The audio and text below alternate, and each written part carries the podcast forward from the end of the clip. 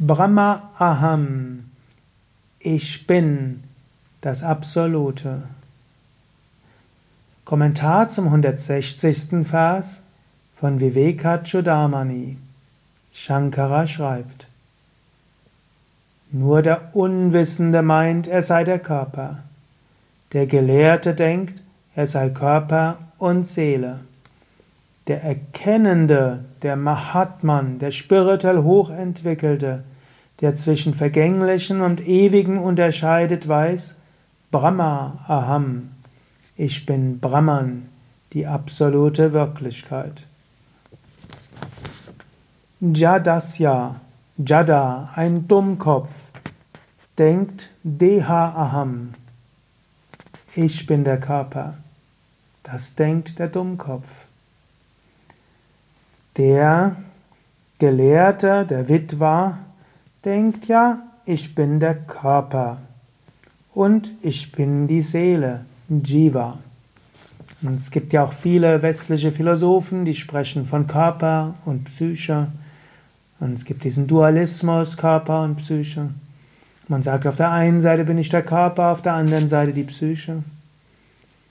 Aber der wirklich Weise, der weiß Brahma Aham, also der Mahatmana, der Gro, die große Seele, die weiß Viveka Jnana Vata, der hat die Erkenntnis, die Unterscheidungsfähigkeit, also Viveka und Vijnana, die Erkenntnis Vijnana und Viveka, die Unterscheidungsfähigkeit.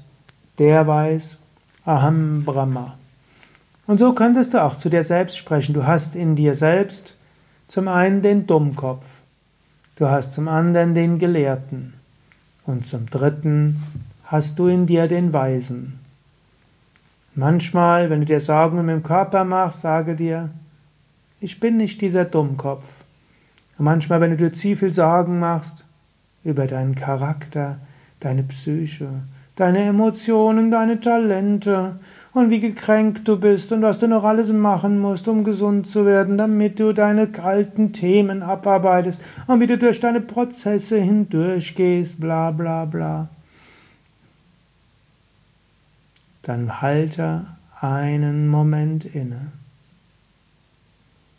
Ein Moment. Werde zum Weisen und sage Brahma Aham. Ich bin Brahman unsterbliche Seele.